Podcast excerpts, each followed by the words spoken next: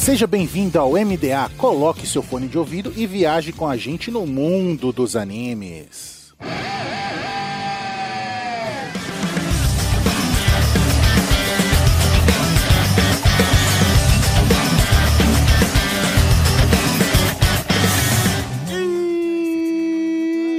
Estamos no ar com o MDA. Seja um navio pirata ou uma nuvem voadora, viaje com a gente no mundo dos animes. E nessa semana vamos viajar no mundo de solo leveling. 足りないなんて言いたいほど分かってる鏡の中暗く寂しくて鳴らしたって届かないサイレン Eu sou o Raul e mais uma obra que prova que o treinamento do Saitama dá certo. Eu sou o Lucas e eu avisei. Eu sou o Guizão e hoje a gente vai falar da obra com o personagem com maior progressão que eu já vi na minha vida. Mas uma progressão que se sustenta. A gente vai vendo ele subindo os degrauzinhos ali, né, na progressão, o que é algo muito interessante. Esse não é um personagem sensal. Eu vi essa vindo, velho. Eu vi essa vindo, tá ligado? Mas desce muito mais após os e-mails.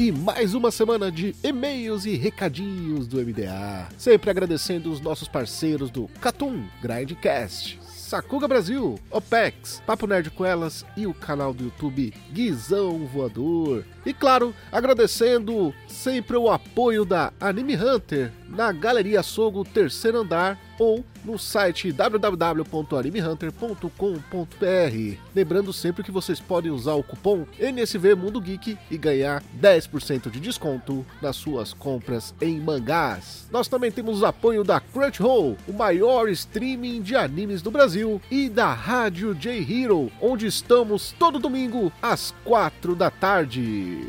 E nos e-mails dessa semana, estou eu aqui, o Lucas, especialmente essa semana, com meu colega Valente lá da Catum. Fala rapaziada, tudo certo? E vamos falar dos recados e e-mails do podcast de Katekyo Hitman Reborn, né? O famoso cast do Long Champ. Temos mensagens tanto de e-mails quanto pelo Spotify. Galera, vocês podem comentar agora também via Spotify. Tem lá enquetes, tem bastante interação. Vão lá conferir que tá bastante interessante. A mensagem que recebemos do Spotify foi do Musashi e ele disse que Reborn marcou muito a infância dele e que é triste saber que tinha muito mais material para ser adaptado em anime e que não foi, mas que na opinião dele, mesmo assim, Reborn ainda deixou um bom legado como um Battle Shonen. Cara, concordo que Reborn ensinou muita coisa, sabe? Foi naqueles animes clássicos. É, na época era One Piece, Bleach, Reborn, um monte, um monte de Battle Shonen naquela época ali, anos 2000 e pouquinho, né? E, e é engraçado como a maioria, assim, muitos deles tiveram o mesmo destino, né? Se você pegar, por exemplo, Bleach e Reborn, né? Que estouraram mais ou menos, assim, o boom aqui, né, no Brasil. Foi em épocas muito parecidas, muito próximas. E eles acabaram o mesmo destino, né? Que foi aqueles animes que com 200 e porradas de episódios, aí pararam e nunca mais voltaram, tá ligado? E o mangá foi cancelado. A famosa última leva dos animes infinitos, né? A gente foi só ter um anime assim grande e duradouro mesmo, acho que mais pra agora, né? Pô, com o. Black Clover, mas num sistema mais diferente, né? Porque, por exemplo, o Boku no Hero, que também tem é grandinho, só que ele é separado em temporadas. Na, naquela época era tudo de uma vez só, era toda semana ali, 52 episódios por ano, tá ligado? É coisa pra caramba. É, eu acho que o último Battle Shonen mesmo, assim, da Jump, que seguiu esse formato, acho que é o Black Clover mesmo, que deu uma pausa, né? Eles optaram em pausar em vez de cheio de fillers. O que eu acho bem acertado, né? Vamos ver se vai voltar.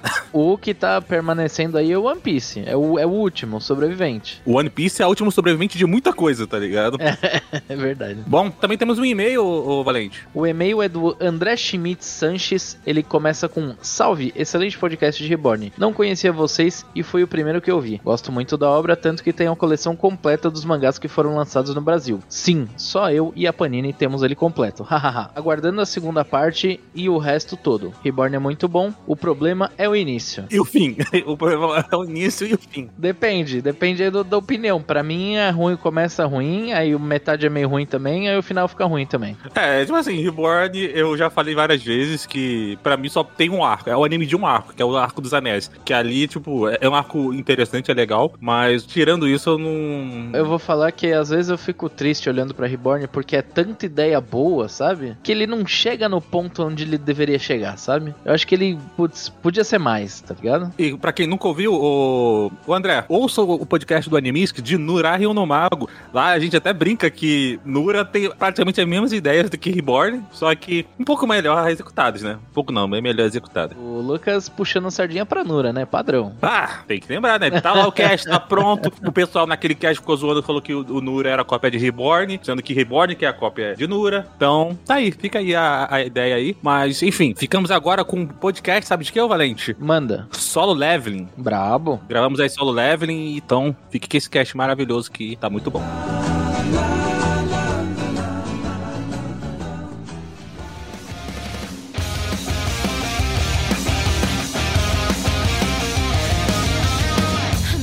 Voltamos para os dados técnicos de solo leveling, do gênero ação e fantasia. A gente vai falar só da primeira temporada do Webtoon, que contém 110 capítulos, ok? Na Coreia temos a versão em manhwa, tem 5 volumes, ainda está em publicação. No Brasil saíram 3 volumes pela editora New Pop. E, claro, tudo isso é inspirado num livro, né, que tem 8 volumes. O manhwa foi lançado em 4 de março de 2018 e ainda continua. Os livros estrearam em 25 de julho de 2016 e fecharam no dia 10 de outubro de 2018. Do autor Shugong, se eu estiver falando o nome errado, me perdoe, e com artes, né, inspirados na história original do livro do autor do Dubu, que também me perdoe se eu estiver falando o nome errado. A Webtoon não pode ser encontrada em português, só que em versões de outros países pode ser encontrada pela Kakao Page da Coreia do Sul, a Picoma do Japão e em inglês tem três versões aí da Pocket Comics, da Web Novel e da Tape Toon. A obra é da editora DEC Media, não é a DC, tá gente? É DEC Media. E no Brasil, mais uma vez como eu tinha comentado, é publicado pela editora New Pop. E aí, Lucas, do que se trata Solo Leveling? Em Soul Leveling, 10 anos atrás, surgiu um portal. Esse portal conecta nosso mundo com o mundo de monstros. Algumas vezes, pessoas recebem poder depois que surgiu esse portal, e essas pessoas conseguem caçar esses monstros. Essas pessoas são chamadas de caçadores. Porém, nem todos os caçadores são muito fortes. E na história de Soul Leveling, seguimos Sang de U, um caçador de ranquier. Alguém que tem que arriscar a própria vida nas dungeons mais fracas. Ele também é conhecido como a pior arma da humanidade. Da Webtoon, né, tem, claro que tem algumas diferenças, mas é, quem leu o original lá também tem algumas interpretações como é, o caçador mais fraco do mundo, enfim. Eu usei a versão que tá no manhwa da New Pop, que é a versão original pro Brasil, né? O Sanju ele não tem nenhuma habilidade especial e ele mal consegue o dinheiro na- nas dungeons de level baixo. Entretanto, um dia ele acaba entrando numa masmorra dupla, né? É como se fosse uma dungeon dentro de outra dungeon. E lá ele acaba encontrando a morte, só que aí quando ele encontra a morte, ele ganha um poder novo. O poder dele é o poder de solo level. É o poder de sempre evoluir. É, o, é o poder de upar sozinho e poder upar, né? Porque na história é dito que, teoricamente, você tem um poder fixo. Tipo, Você é considerado rank É. Então você vai ser rank até morrer. Você pode ser um excelente rank mas você vai ser um rank E ponto final, tá ligado? Salvo algumas exceções, né? Acontece muito raramente da pessoa ter uma segunda. É um despertar duplo, né, que eles falam? Isso, um despertar duplo. Que seria o cara muda de rank, né? Acaba geralmente mudando pra cima. Desenvolve. Mega desenvolve, mas mesmo assim seria muito difícil um cara do rank E desenvolver diretamente pro ranking S, que é o ranking mais poderoso. né? E, se não me engano, ele até comenta na história que geralmente quando o rank evolui, sei lá, ele vai pro ranking C ou no máximo B. Tipo, o cara não vai pro top, sai do fundo do poço pro top. O cara vai lá, sobe dois ranks e tal, mas nada muito grosseiro, né? Exatamente. Antes da gente. Antes de entrarmos na história em si, temos algumas curiosidades que muito gentilmente recebemos aí do pessoal da New Pop. Muito obrigado aí, Carol, Júnior, o pessoal da editora. Inclusive, coisas sobre a publicação da editora. Olha aí que bacana. A primeira curiosidade é que no Brasil, né, Solo Leveling foi publicado até a data dessa gravação, até o volume 3 do manhwa. Porém, o volume 4 deve sair ainda esse ano no Brasil, ou seja, ainda em 2021, para quem não está nos ouvindo no futuro, mas ainda não tem uma data fixa. Assim como o volume 3 do livro, No caso do livro, a editora ainda tá procurando uma data no cronograma pra encaixar aí o seu volume 3. Solo Leveling volume 5, que já saiu lá na Coreia, né? Só ano que vem. Mas, cara, tá até que tá vindo aí. É, sem falar que, tipo assim, são. Os capítulos de solo leveling são capítulos longos, né? Então você tem bastante capítulo em um volume, saca? É, é bastante conteúdo. Sim, fora que tá muito lindo. Nossa, veio numa qualidade muito boa. Eu fiquei surpreso. Tanto que eu dei até pra um amigo de presente. Ele não tinha contato nenhum com o Solo Level. Eu comprei pra ele a primeira edição de aniversário. O, rapaz ficou assim encantado e hoje é uma das obras que ele mais gosta. A gente tem que lembrar que o manhua do Solo Level ele veio da versão Webtoon, né? Que é aquela versão vertical. Então teve que ser feita toda uma requadrinização. E pra vocês terem ideia, como o Lucas comentou, tem muitos capítulos já adaptados. Os três volumes já saíram do Brasil. Eles têm oito capítulos no manhua. Porém, esses três volumes, eles adaptam 45 capítulos da Webtoon. Praticamente um quarto do que já saiu até hoje. Uhum. Sim, sim, saiu, saiu bastante coisa. E assim, a questão do que o Gui falou da qualidade, além de ser bem bonito, eu acho que a narrativa, né, já emendando com, com o podcast em si, eu acho que ela é bem amigável pra quem novo, novato. Eu acho que a pessoa que não é muito fã de Webtoon, manhwa e tudo mais, a pessoa que, sei lá, é mais do ramo dos quadrinhos americanos, né, das, das HQs, né, de heróis e tudo mais, eu acho que ela consegue ler o Solo num- numa boa, sabe? Que eu acho que é uma boa porta de entrada. A leitura, o pacing, o tipo de personagens são muito amigáveis para um leitor leigo, entendeu? Não tem todas aquelas que, que o pessoal diz de otaquice, né? Que algumas obras têm. Por exemplo, acho que até o próprio Tower of Gods, que é uma obra muito bacana, ela tem uma- algumas coisas ali que, se você não for um, um leitor é, já, do ramo, não te pega tanto. Acho que Solo Leveling é mais fácil nesse sentido. É, eu, eu concordo com o Lucas. É, Tower of God ele tem uma leitura um pouco diferente e Solo Leveling eu acho que pra quem quer conhecer o manhwa, né, ainda infelizmente tem muita gente que tem esse, vamos dizer entre aspas, preconceito com o manhwa. É uma grande porta de entrada porque é uma narrativa, o jeito que a narrativa é feita não é complexa, a arte é maravilhosa, sabe? As expressões dos personagens, é uma boa experiência pra quem quer entrar nesse mundo de manhwa. Eu falo facilmente que Solo Leveling tá entre os meus manhwas favoritos aí.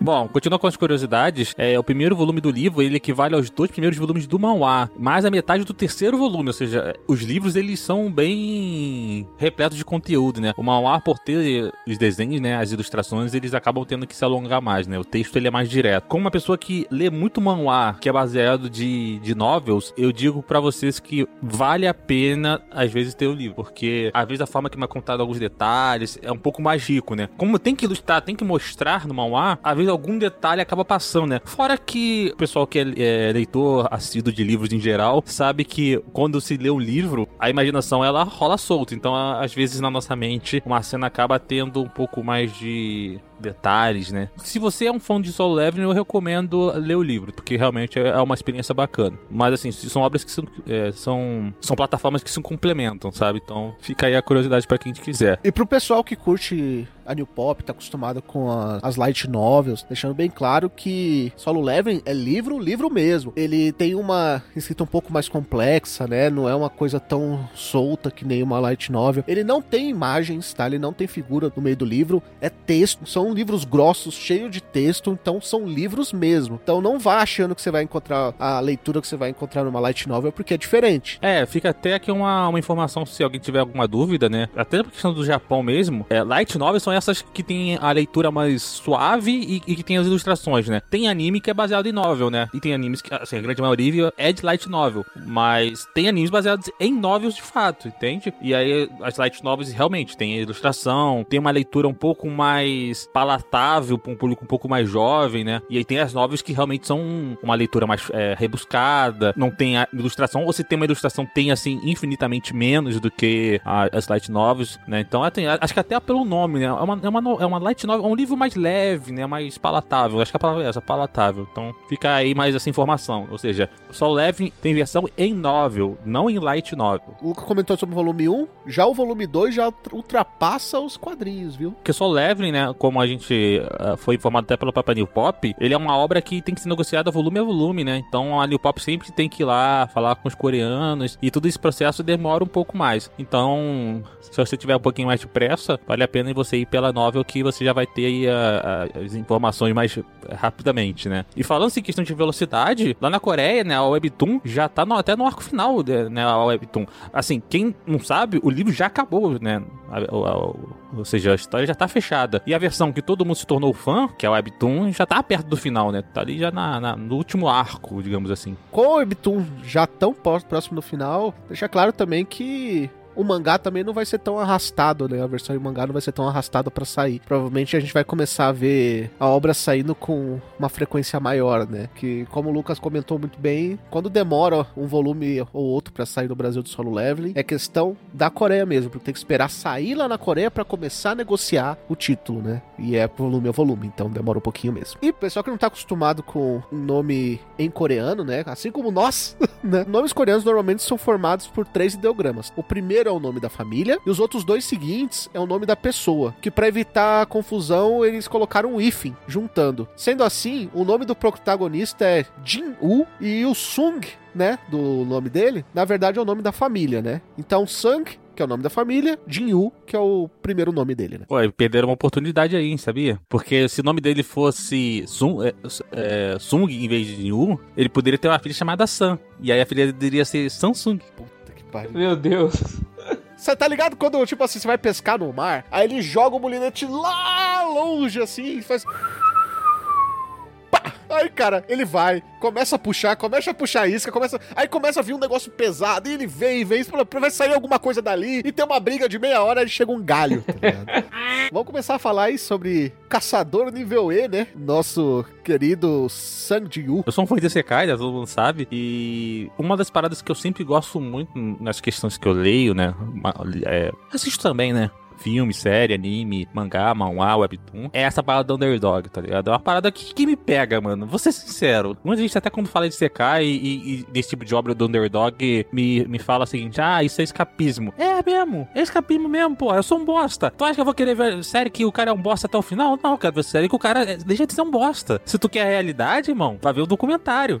Pô, mano, eu, eu gosto muito dessa parada que tu pega o cara lá na merda, mano. O, o Jin-Woo, no começo, ele é um bosta. Assim, ele é um bosta que todo mundo gosta, tá ligado? Porque tem aquele anime que o cara é um bosta e ninguém gosta. O cara é um bosta e fica de lado. Não, tu vê que o Jin-Woo, desde o começo, ele é um cara muito carismático, né? As pessoas gostam dele. Na, na primeira dungeon lá, pô, ele entra lá, aí tem os caras da, da, da portaria assim, e fala assim, pô, quer um café? Aí os caras falam, pô, quem é esse aí, pô? Desse um cara mó fodão, né? Todo mundo fala com o cara. Aí os caras falam assim, não, não, ele, ele é o mais fraco, ele é a pior arma da humanidade. Fala assim, pô, todo mundo, você tratou ele tudo bem. O maluco é o mais fraco e ele sempre volta vivo, mano. Então, assim, o pessoal gosta dele, mesmo, mesmo ele sendo um bosta. Eu acho isso diferente. O cara tem uma carteira cativa do hospital. É, Ele até fala que, como ele é muito, muito fraco, ele não, não consegue farmar dinheiro o suficiente pra ter uns bons equipamentos, porque o que acontece? Tem muito cara que é mas não é tão merda que nem ele. Então o cara vai lá, farma um item, pega uma espadinha melhor, pega uma armadura melhor. Então o cara vai se balanceando. O de um vai na cara e na coragem, irmão. Então ele sai sempre quebrado. É verdade. É, muitas vezes ele só não morreu graças a Lee Joey. A curandeira, não é? Isso. É, a Joey é a- aquela curandeira que ela é rank C, se eu não me engano. Ela é rank C, só que ela só faz lição rank D e E porque ela é meio medrosa e tal. E como ela tem um crushzinho no do D1, ela fala ah, também pra dar uma moral pro cara, vamos deixar o crush dela morrer, né? Só que eu vou te falar que esse crush foi o crush que acabou mais rápido dos Mauá, né? Tu vê que tem um climazinho ali no começo, aí a mina some. Aí depois, não, não pra frente, ela, ela volta de novo, aí ela volta, tipo, muito rápido, e depois ela...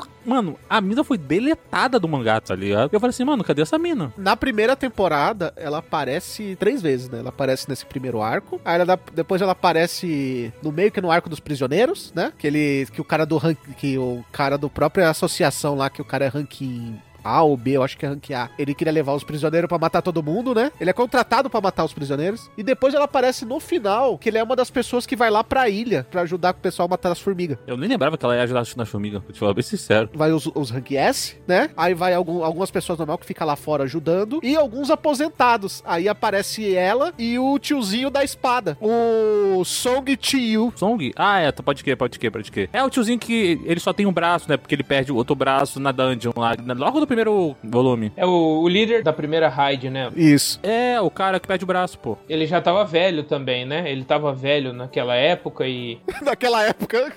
na época da dungeon, né? Ele tava velho, já parece que ele tinha mais de 60 anos, né? E tinha já perdido um braço no meio da dungeon, então. Mas ele é um, é um, é um personagem legal. Ele, ele assume toda a responsabilidade pelo que acontece lá na, na primeira dungeon. Ele até tá disposto a se sacrificar. É um personagem bem bacana. E emendando com o que o Lucas falou, né? Eu acho que o, na minha opinião, o, o mais legal de solo leveling, né? É esse fato da gente pegar o caçador de VUE, o cara mais fraco, né? E como eu disse na introdução, ter toda aquela progressão, né? É uma progressão que você vai sentindo, né? Eu não sei se devo entrar nos méritos, mas me lembra muito, às vezes, ou um jogo, ou às vezes um personagem de RPG. Quem já jogou RPG de mesa e jogou, sei lá, campanhas longas, é muito gostoso você sentir é, a progressão do seu personagem. Você olhar ali o personagem que no nível 1 lu- quase morria pra goblins e, sei lá, nos níveis mais altos tá lutando com dragões, sabe? E acho que solo leveling, é, você na perspectiva de leitor, você consegue ver isso, sabe? Você vai vendo o personagem evoluir gradualmente ali, né? Aos pouquinhos a gente vê o Sung Jin-woo crescendo, ganhando, no- ganhando novas habilidades, fazendo as missões e eu acho que a grande sacada genial aí de solo leveling é isso. A gente vê um personagem fraco que ele consegue evoluir num mundo onde nenhum caçador tem a habilidade de aumentar seus poderes, né? Então a gente vai vendo ele crescer gradualmente, ah, né? E ganhando novas habilidades. E eu vou falar aqui, quem joga RPG pode discordar de mim, mas eu acho que o Sung Jin-woo ele é multiclasse, tá? Por ele é mago, mas pra mim ele é mago com assassino. Quando você vê a luta da- das formigas lá, você vê que é multiclasse. Mas, cara, eu- o que eu acho bacana é que se você olhar o começo, né, o nível E, como, como referência, é como o autor ele não perde nenhum tópico, né? Porque você vê ele como nível E e ele, ele não gosta muito, mas aceita lá quando o pessoal fica fazendo piada com a pior arma da humanidade, não sei o que, e ele olha meio assim, tipo, você tá falando isso na minha cara, Vai fazer o quê, né, irmão? ele se aceita, ele se aceita. E aí, lá na frente, no arco dos mineiros, e não, calma, gente, é o pessoal que trabalha em mina, né? O pessoal que vai lá. É o grupo que faz a extração dos minérios lá na, na dungeon. Uai, sou. Tem um queijinho aí? O trem do solo leveling. O trem do hype? É, o trem do hype do solo leveling.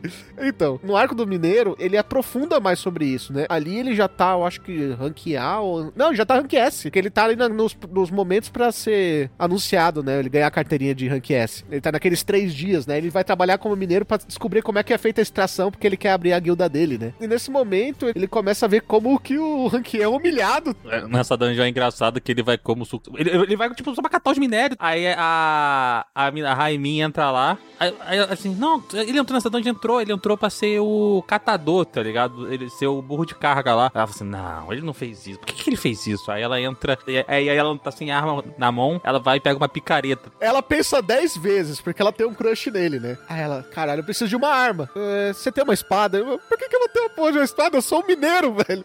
Eu tenho uma picareta. Aí ela olha pra picareta. Aí ela, tá bom, vou levar. Aí ela vai lá e devolve a picareta. Eu vou levar essa porra, não. Aí ela fala, peraí, você vai de mão vazia? Dá essa porra aqui. Aí aparece ela entrando com a porra da picareta na mão, tá ligado?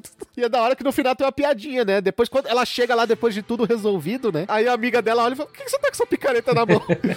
é muito bom, velho. O Gui falou o negócio da evolução, da comparação com os RPG. E assim, é óbvio, né, que o autor se inspirou, né? Sistema de quest, sistema de, de masmorras e tudo mais, né? Boss, enfim. É, poção de, de HP, poção de vida, segunda classe, cla- despertar secreto. É, é todo um sistema de RPG, né? E, e esse negócio do que o Gui falou da evolução é engraçado que me lembrou de um meme que eu já vi já no Twitter há um tempo atrás, que é aquela parada tipo assim: missão level 1 de RPG, salve um gato. Missão level 100, salve o mundo, tá ligado? É, é, e só level é bem nesse, nesse pique mesmo. No começo ele vai lá, missão no level 1, rank E, seja um catador de minério. Aí depois no final é literalmente salve o mundo. se você parar pra pensar, começa realmente como um RPG. Gui, você que é mestre, como começa todo RPG? Bom, é, se a gente for falar de RPGs assim com progressão, por exemplo, Não, começo, o começo. o começo, Eles, eles estão aonde quando começa o RPG? Eles se encontram aonde? geralmente numa taverna, né? Tempos modernos, eles estão na lanchonete tomando café, se, pre- se preparando pra entrar na guilda. Se preparando pra missão. Exatamente. É isso! é sobre isso! É basicamente o RPG. É. Aí o cara já deu o gancho da campanha na primeira dungeon, né? E acho que em três capítulos a gente já tem o gancho, tipo, do plot, né, da história, né? Que a gente vai descobrindo ao longo do tempo. Então, assim, é estruturalmente, me lembra muito um RPG. Eles têm o gancho, né? Que é a masmorra. O protagonista tá lá pra conseguir um dinheirinho, né? E aí acontece todo, né? Uma reviravolta lá dentro. E o protagonista sai de lá com com uma, uma questão, né, para resolver, né? Ele, ele sai de lá e começa a evoluir, ele não sabe porque ele tá evoluindo, mas aos poucos a gente vai descobrindo ao longo da história. Então é basicamente, perfeitamente a gente, eu enxergo um RPG ali dentro. Eu acho que, por isso que eu gostei tanto. E eu acho que o mais legal é que o início ele tem diálogos explicativos muito inteligentes, porque ele chega, aí ele é humilhado, então a gente descobre que tem rankings, e a gente descobre que eles estão indo lá pra, pra matar monstros e ganhar dinheiro. Aí chega a menininha curandeira, ela começa a conversar sobre, sobre o ranking dele, que ele não deveria mais fazer isso, e todo aquele diálogo é positivo pra explicar como que funciona esses portais que aparecem, que tem portais de vários níveis, e que ele não aguenta nem o nível mais fraco, né, dos portais. Então, os- se você pegar ali, você tem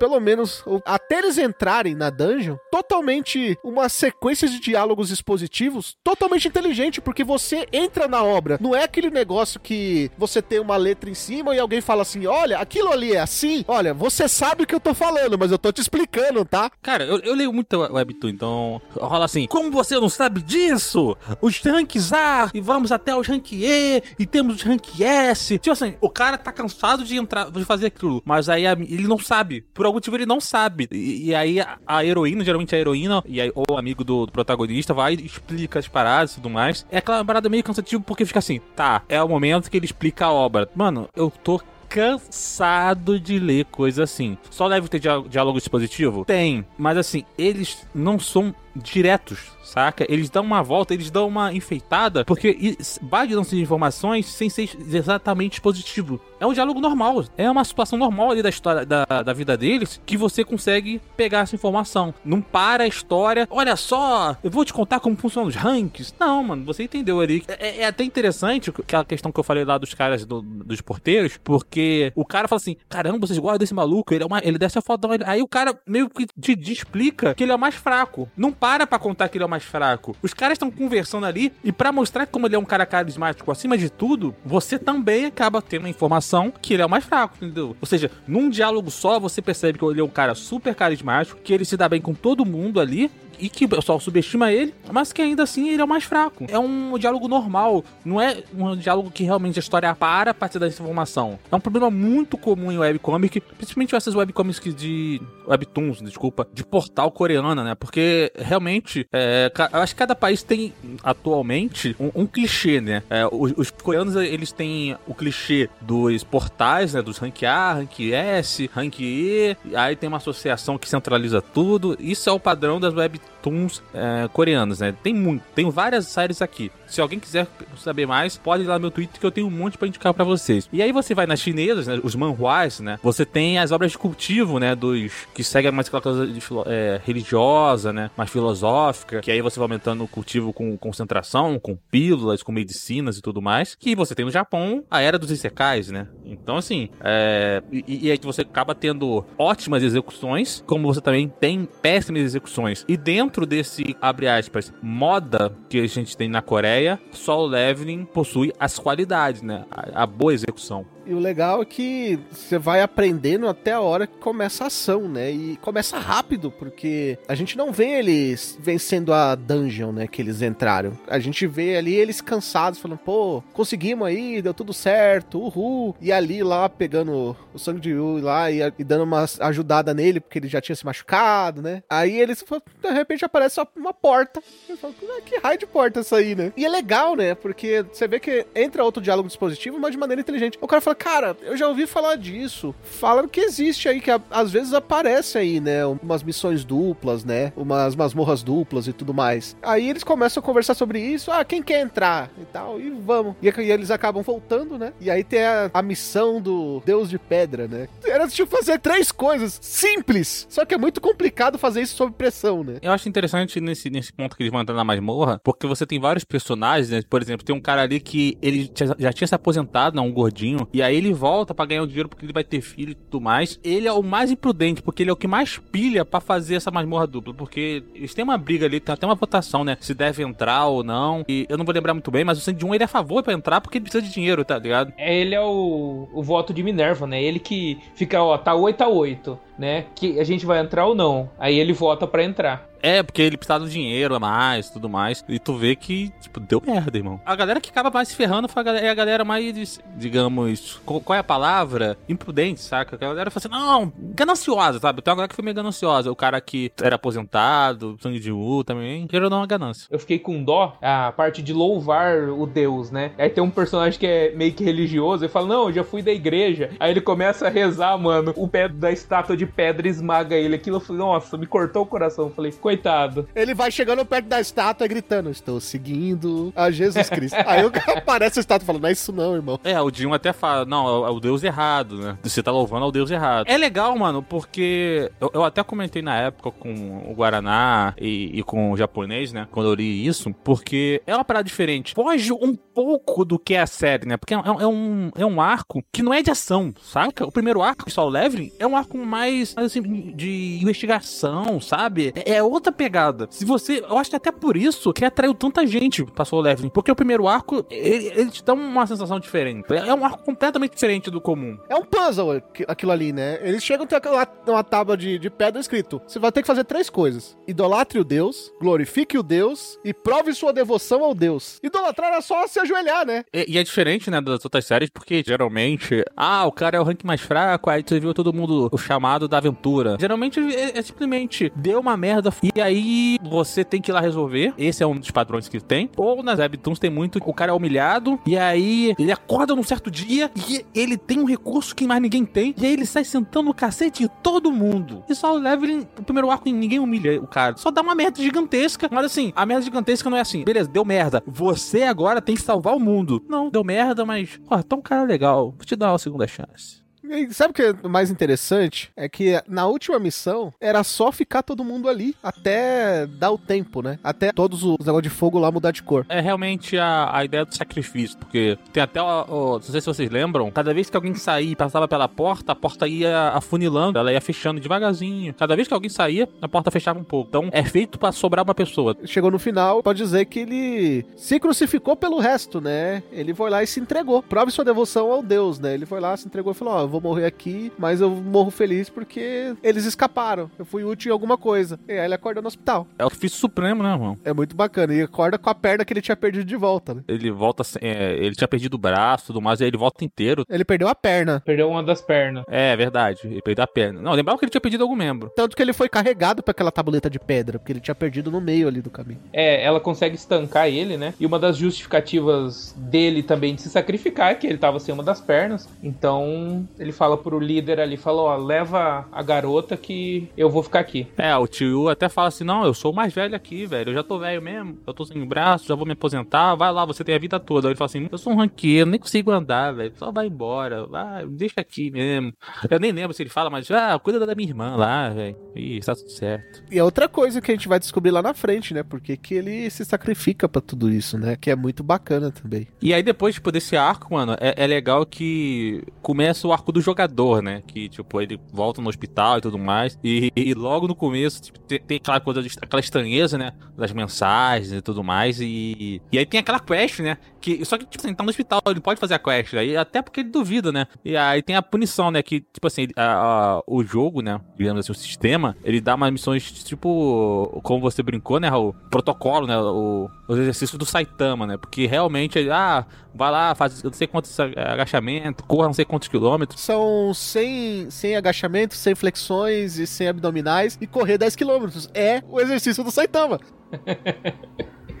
É legal que, tipo, de- de- depois, um pouquinho mais pra frente, né? um- Uns capítulos depois, quando ele já tá um pouco mais acostumado, é... eu até achei que ia sair alguma coisa dali, né? Mas, enfim, aconteceu nada. Que ele sai pra correr com a, com a enfermeira, né? Ou com a menina que ele conheceu no hospital. E aí, eles dois começam a correr junto. Só que daqui a pouco ele some. A irmã dele. É a irmã dele? É a irmã dele. A irmã dele fala assim: Nossa, você mudou, né? Tá fazendo, tá fazendo diferença esse exercício. Ele fala: Ah, cara, não, tá funcionando. A irmã dele resolve correr junto com ele. Mas é legal tu ver a evolução dele, tipo, em pequenos detalhes. Assim, assim, mano, eu acho que uma das paradas que mais dá tesão você acompanhar a evolução do Soul Leveling é você ver a mudança de design do, do Jinwoo. Porque se você pega o Jinwoo do primeiro capítulo e do final da primeira temporada mesmo, não precisa nem ir muito longe, né, muito longe assim, pro final da história de fato, você vê que é outro personagem. O desenho dele é imponente, sabe? A postura dele, tipo, é aquela postura mais costas firme, ombro envergado, pescoço erguido, sabe? Quando eles se encontram com o velho de novo, com o Son Shiyu, ele comenta isso no arco lá dos prisioneiros. Ele fala exatamente isso. Ele fala, pô, nossa, como ele mudou. Ele parece estar mais forte, porque ele tem uma postura imponente. Sim, e, e- e ali nesse arco aí do- dos prisioneiros, não era nem, digamos assim, abre aspas, a versão final de, de design dele, né? Porque, é, é que eu disse, vai evoluindo com o tempo, mano. Depois ele corta o cabelo e fica bombado. Não é que ele corta o cabelo, velho. Ele só tem o cabelo, tá ligado? Porque no começo o cabelo. da- É, porque o cabelo dele tá tudo pra frente, jogado, tu vê que tá ba- ba- bagunçado. E no final, como, tipo, ele, ele arruma o cabelo, se veste melhor, né? Porque no começo ele tá de jeans, um casaquinho normal, todo farrapado. E, e no final, não, no final ele tá, porra, tá- mano, tá de terno. O cara, luta, o cara luta de terno, irmão. Pô, reloginho da Rolex, olhos roxos, né? Pô, mano, o cara tá brabo, mano. É muito legal você a evolução dele. É uma das coisas que às vezes eu, eu reclamo de algumas séries, porque o personagem, no design, ele tem que passar o que ele é. E só leva. Ele consegue fazer isso. O, o Jin-Woo, durante a série, ele vai evoluindo tanto na personalidade quanto no design, né, mano? A forma como ele lida com as situações é de boa. Tanto é que quando ele luta com um cara lá mais pra frente, ele fala assim: meu irmão, agora eu vou lutar sério. E ele espanca a formiga, mano. Mas você vê assim que em todo momento, quando ele luta contra a formiga lá, você vê que ele tem a luta sob controle. Ele não se desespera. Eu fiquei com dó da formiga, cara. Peraí, eu sou mais fraco que ele em tudo. Eu sou, um- eu sou uma merda, né? Não, peraí, tem uma coisa que eu tenho mais. Eu consigo voar. Não, não, depois disso ele falou assim: não, peraí, tem uma coisa que eu tenho mais. Aí ela chama, ela vai lá e chama o exército de formiga de volta, que tava todo mundo lá fora. Aí ele falou: peraí, se tem um exército, peraí, eu também tenho, tá ligado? Velho, e o, e o exército tá bombado, porque o, o exército fez aquele treinamento, a dungeon do castelo pra salvar a mãe dele, né? Ah, é verdade, pra pegar o item, né? Que ele, ele, ele tem que juntar os itens pra forjar o item de cura, água da vida. Aí eu acho que o grande reforço que ele teve foi o- os orcs vermelhos, tá ligado? Os orcs vermelhos são muito brabo, mano. Aquele orc vermelho lá que toca os, é, os sinos, aquele orc é muito brabo. E, e tu vê aquilo lá, o, o- É Beiro, não é Beiro? A formiga, a formiga, é Beiro, Be, Beiro, coisa assim. É Beiro porque é o nome de um autor, é o nome de um autor de um livro sobre o formiga famoso da Coreia. É, Nossa, que referência. Porque todos os outros personagens ele começou a chamar com um nome em inglês, né? O um era Fang por causa dos dentes, né? Das presas e tal. Então cada um tinha um nome assim. Aí ele, cara, antes não é legal. Pera, aí eu vou. Não, vou, deixa eu pensar de um jeito diferente. Aí ele lembrou que tinha um escritor que ele fez sucesso com um livro sobre formiga. E ele. Aí ele falou: não, vai ser esse aqui mesmo.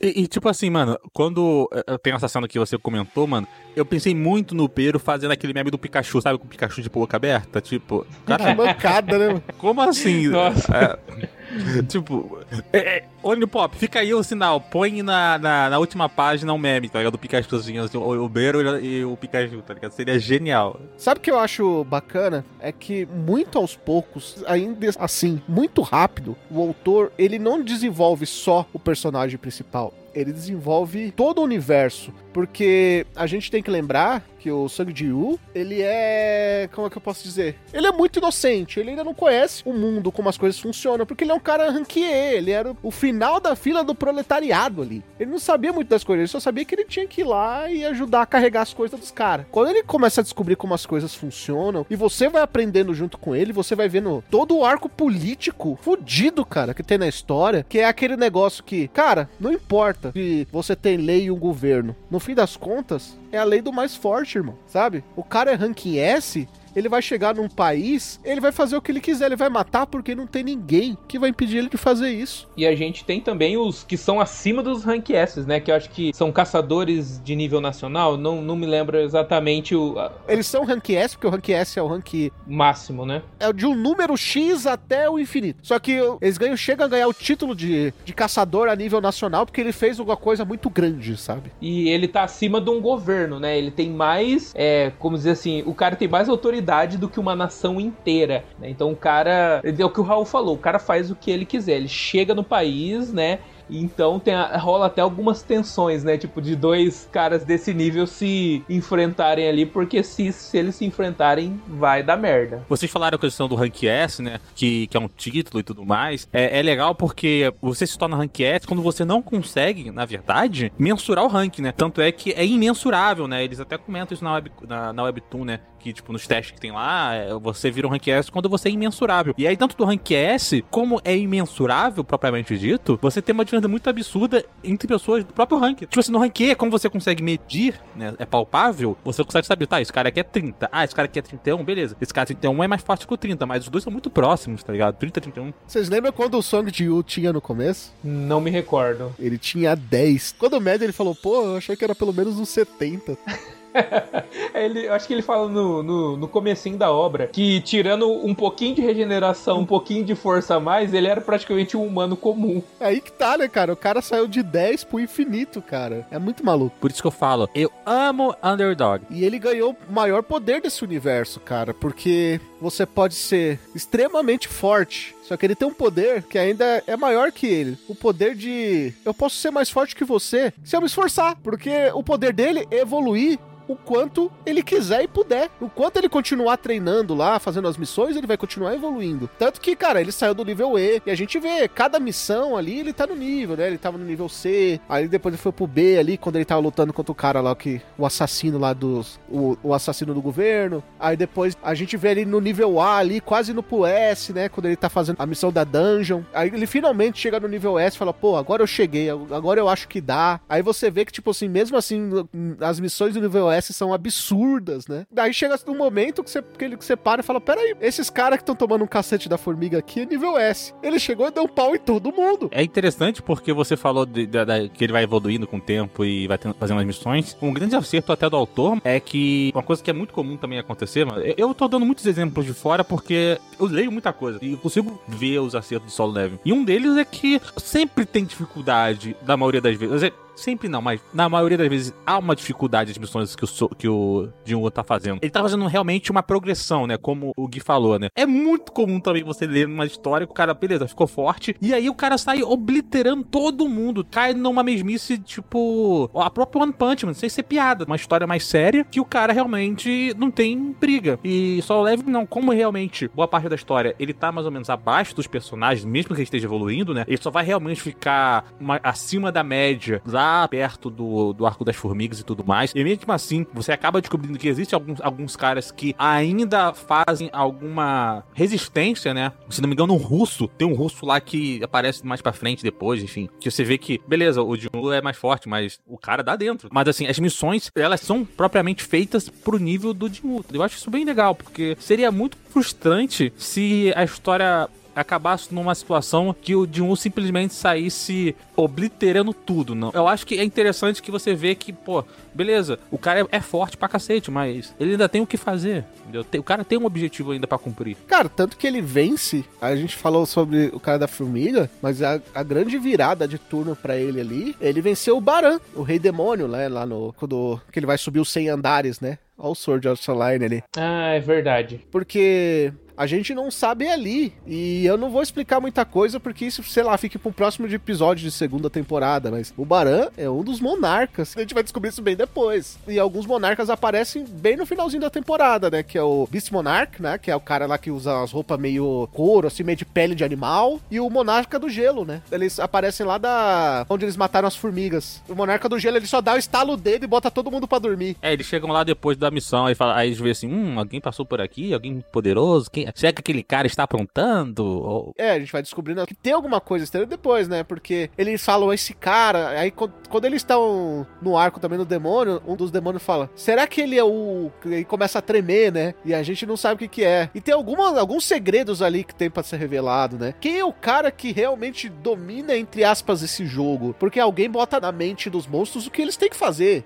né? E a gente vai descobrir isso depois. Que aquilo ali não tá sendo feito à toa. Aí aparece o pai dele, mais monstro do que homem, e mostrando que anos dessa evolução pode fazer, pode, sabe, destruir a mente. O cara ficou 10 anos dentro da, da dungeon, né? E eu vejo até aquela parada meio parasite, assim, sabe? Do Sang Ji-woo. Porque ele era o cara inocente, legal, amigável. Conforme ele vai evoluindo, ele até fala no meio, né? Quando ele tá lá no ranking B, mais ou menos. Ele fala, cara, eu sinto que quanto mais eu evoluo, mais eu perco um pouco da minha essência, mas eu perco um pouco de mim, né? E quando a gente vê a menina lá, americana, morena, olhando pra dentro dele, né? E vendo a escuridão sem fim, e a escuridão sem fim olhando pra ela, a gente vê que o futuro dele é se transformar tão monstro quanto o pai dele se tornou, né? Tipo, evoluir a- ao ponto de você se tornar bestial, que é muito do, que é muito um plot de Parasite, né? Uhum. Sim, lembra bastante. O humano se bestial, né? E a besta se torna uma humana, né? E muito a gente vê dos próprios monstros, né? Que eles começam a falar, eles tentam interagir, eles tentam usar mais a cabeça do que os próprios humanos, muitas vezes, né? Não, o próprio Beiro, né, mano? Tipo assim, ele é uma besta, mas você vê ele interagindo assim, tu vê que, tipo assim, o cara, a, a cerne dele, né, a base intuitiva dele continua a mesma de besta. Mas você vê ele interagindo com o U, tem algum momento que ele faz até uma piada que, tipo assim, ah, se você continuar fazendo merda aí, eu vou parar de te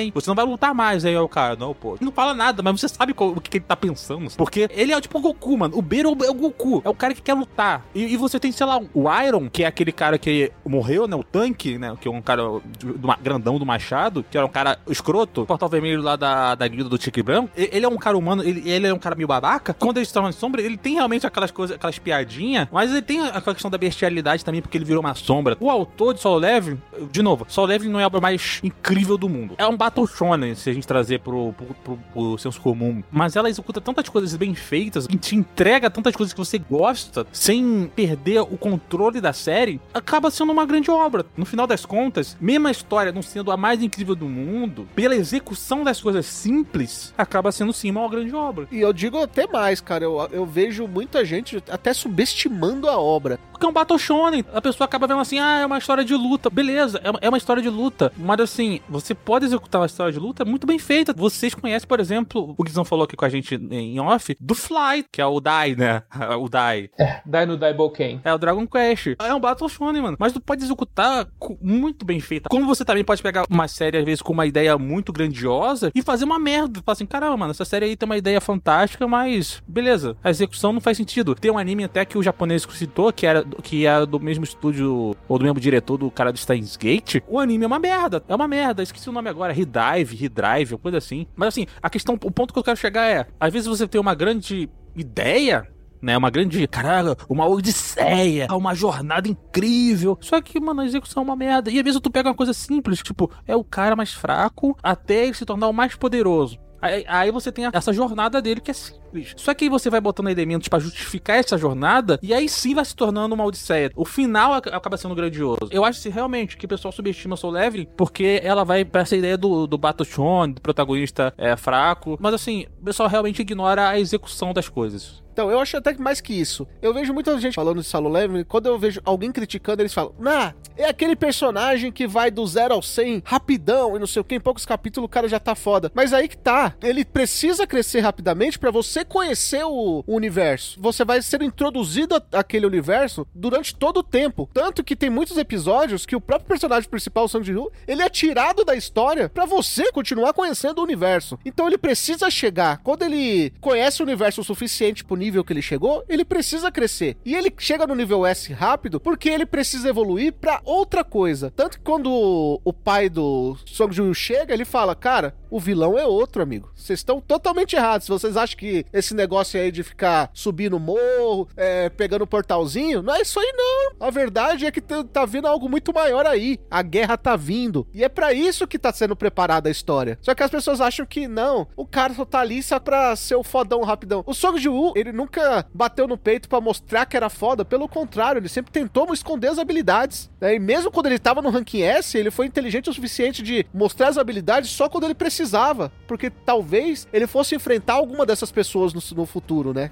Que, que- a quem ele tava mostrando essa habilidade. Então é, é muito complexo, não é tipo só pra mostrar que o cara ficou fodão. É totalmente ao contrário. É pra desenvolver todo o universo e todo o arco político que tem atrás de, de solo leveling. Eu gosto do Song Jin, Gosto, mas eu gosto muito mais de todo o universo que é desenvolvido em solo leveling. É o grande tempero da obra. Eu acho que quando a gente, se a gente resumir só o level, ah, é o cara que evoluiu do 0 a 100, como o Raul falou que algumas pessoas dizem. Eu acho que isso é uma visão muito simplista do que a obra apresenta. Ele evolui, mas o personagem evolui rápido? Mais ou menos. Ele evolui rápido, mas não é tão rápido. E ele evolui por quê? Porque o universo e as circunstâncias que ele tá inserido obrigam ele a evoluir, né? Ele tem que evoluir para conseguir lidar com aquele com o novo desafio, com as novas missões. No começo, ele, como o Lucas disse ah, no comecinho do podcast, ele tem a missão diária dele, que é fazer os exercícios do Saitama. E se ele não cumprir, ele vai ser penalizado e ele pode morrer. Ele vai ter que ficar correndo durante, sei lá, não sei quantas horas de um monstro gigante em um deserto escaldante. Então o personagem se vê obrigado a ir evoluindo aos poucos, tendo crescimento cada vez mais, porque o mundo obriga ele. Não é só o mundo dos monstros, é o mundo político, o mundo do, das guildas, o mundo dos caras querendo é, usar ele lá de bucha de canhão dentro de uma dungeon, porque eles acham que ele é mais fraco, para lucrar em cima disso, para pegar o equipamento do companheiro dele que tá lá com ele. Então, assim,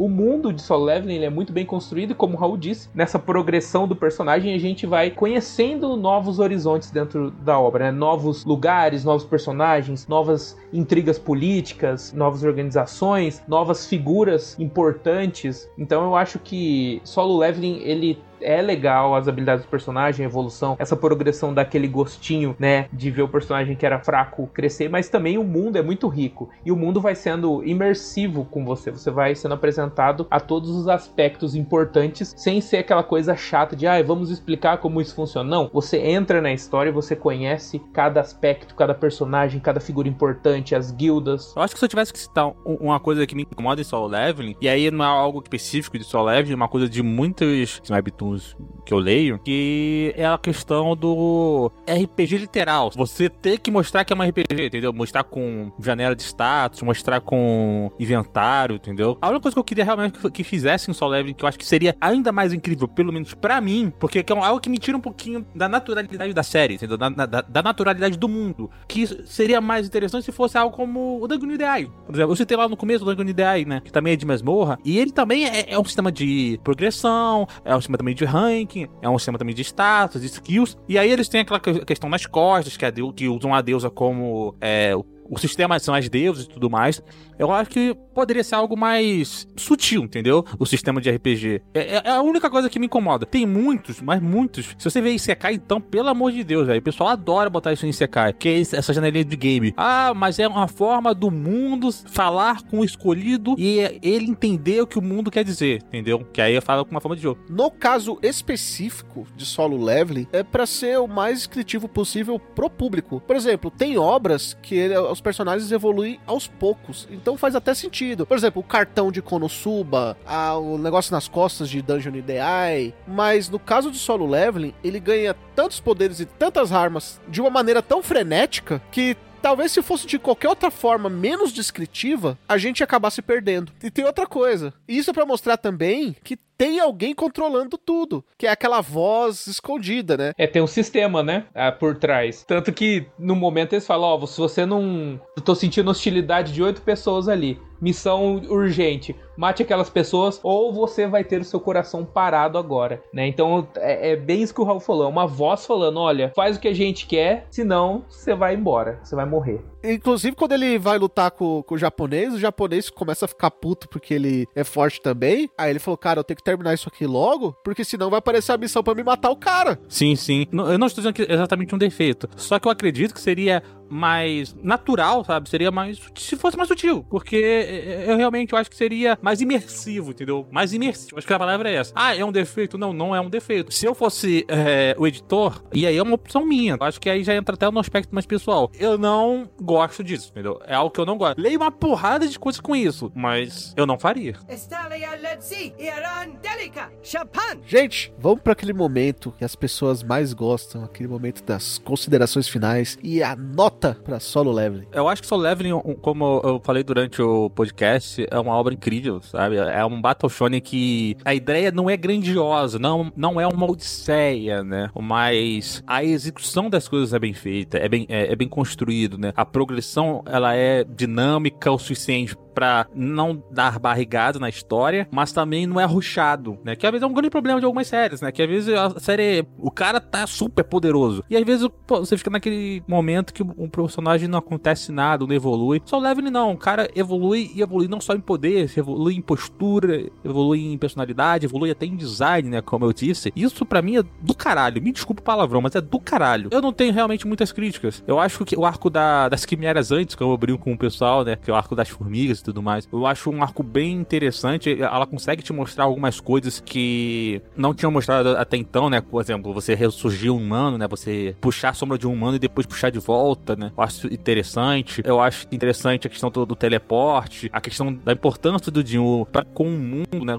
De como as pessoas vinham ele. O pai dele, pô, também é uma parada muito interessante porque eu acho que o fato de o pai dele já ter ficado dentro de uma dungeon tira um pouquinho do excesso da aleatoriedade, né? Porque muitas, muitas pessoas falam assim: caramba, o sistema caiu justamente pro cara mais fraco. Tá, mas o cara mais fraco é filho de um cara fodão. Ele tem um preparo para isso. Ele tem um, algo no DNA dele que, pera aí, filho, papai do céu, uma vez diz para você: vai lá, filho, seja feliz. Então, é, é uma história que ela vai te dando algumas coisas que realmente são comodidades de roteiro, mas assim, normal desse tipo de obra, mas ela se esforça para explicar as coisas, né? Muitas obras não se esforçam para explicar as coisas. É muito no porquê sim, né? É, Boku no Hero é muito porque sim, Black Clover é muito porque sim, Naruto é muito porque sim, e aí a gente tem que, tá, por que isso? E aí a, a série simplesmente não te explica isso, né? Só leve não. Há um esforço de justificar as ações. Se você vai acreditar, se você vai estar satisfeito com isso, aí é outra história. Enfim, questão de nota, como eu disse, não é uma odisseia, mas é uma obra muito bem executada. Então eu vou dar 8,5. Esse 1,5 vai ser porque ainda não acabou a série e eu, eu quero ver como vai ser terminado. A execução foi fantástica. 8,5 é acima da média e é muito bom, mas talvez por a história não ser tão fantástica, eu ainda eu não vou dar esse 1,5 que eu poderia dar. Mas como uma história ainda está em progressão, ainda pode me surpreender, fica aí como margem de evolução. Mas ainda assim, é uma grande obra e certamente, se um dia, vai que, né, já teve vários webtoons coreanos que já tiveram anime, se um dia tiver anime, com certeza posso subir essa nota porque pode vir algo muito incrível. Solo Leveling é uma obra que se a gente pegar desde a parte gráfica, né, a, vamos dizer assim, a arte é sensacional, a, o jeito que é apresentado pra gente é muito fácil de entender, é muito fácil de colocar você dentro daquele mundo, né? É, a, a história, como o Lucas disse, não é uma história uma odisseia, é uma história extremamente complexa, mas é uma história cheia de pequenos ganchos ali, né? Ganchos que vão sendo colocados na narrativa e que fazem você querer saber, né? Poxa, que é esse sistema, né? Tem a questão do pai dele também, que a gente vai descobrir mais pra frente um pouco mais sobre o pai dele. Esse mundo, como funciona funciona e conforme o personagem vai crescendo, né, não só crescendo em poder, né, mas crescendo em postura, em atitude, a gente pega aquele Sundinho pequenininho ali, com a postura tímida, né, com um jeito ali inseguro, e a gente vê no fim da obra o protagonista com, como o Raul disse, com um olhar, com atitude, né, confiante em si. Então é, é, muito legal ver toda essa progressão, não só em nível de poder, né? Ele não é o cara que. É, não é o mesmo personagem do começo, só que ganhou poder. É um personagem que evoluiu, né, com, conforme foi ganhando poder. E a interação dele com o mundo, a parte política, né? A parte de ter os caras que são tão poderosos que eles têm mais poder que uma nação. Então acho que solo leveling no geral, na construção dele, é algo sensacional. Como eu disse, eu recomendei para um amigo que não conhecia, ele ficou extremamente viciado, né? Comprou os outros volumes e tá querendo consumir cada vez mais. Por isso eu vou dar nota 9, porque eu acho que solo leveling, apesar de não ter algo extraordinário. Ele tem uma execução muito boa, é atrativo, é bonito de se ler, de se entender a história. Então, para mim, nota 9 solo leveling precisa ser extraordinário? Não, até porque tudo que você pode pedir para uma obra inspirada em RPG e tudo mais, tá ali. As referências estão ali. Então, o mundo é bem construído? É. Tem mais do que você pode esperar de uma aventura de RPG? Tem, cara. Os personagens são bem construídos e você entende o que leva eles a fazer certas coisas ou não. E melhor, o autor, ele escreve os personagens de um jeito que você entende as coisas nas entrelinhas. Ele não precisa ficar te explicando tudo. Por exemplo, a gente tem ali a a gente tem ali a Lee Jong-hee. Por que que ela saiu da história? Por que aquele crush acabou? Cara, ela era uma pessoa insegura que se via sendo útil salvando aquele cara que ela tinha um crushzinho, aquele cara que era fraco, mas não desistia. Mesmo quando ela sempre falava, meu, já tá na hora de separar, ele falava, não, eu, eu vou continuar aqui e tal. E continuava, sabe? Mas ela tinha alguém a quem proteger. Quando ela se vê traumatizada, né, pelo que aconteceu, e ao contrário, aquele cara que ela protegia não precisa mais ser protegido, pelo contrário, o cara tem uma postura imponente, ela se sente ainda, ela perde o seu espaço ali, né? Tudo que faltava para ela, ela perdeu ali. É muito bacana o diálogo final quando ela fala que vai se aposentar, que vai voltar para a cidade com os pais, e quando ele for para lá, para dar um toque para eles ir jantar junto, né? Cumprir a promessa do restaurante. Tá tudo ali. Tá nas entrelinhas. Ela, ele não precisa ficar explicando, fazendo um flashback para mostrar por que que ela ficou assim. Não, aos poucos isso foi mostrado na obra e tá ali, tá tudo ali. Você pega vários personagens ali, o próprio chefe da primeira missão, né? Depois você vê ele sem um braço, treinando um cara rank S lá, porque, porque ele é um ótimo espadachim. Ele tá meio inseguro porque ele tá em um braço só, mas depois, aos poucos, ele vai vendo que ele tem que se acostumar a isso e ele é, cara, ele é foda assim, ele é foda porque ele tá treinando um cara de rank S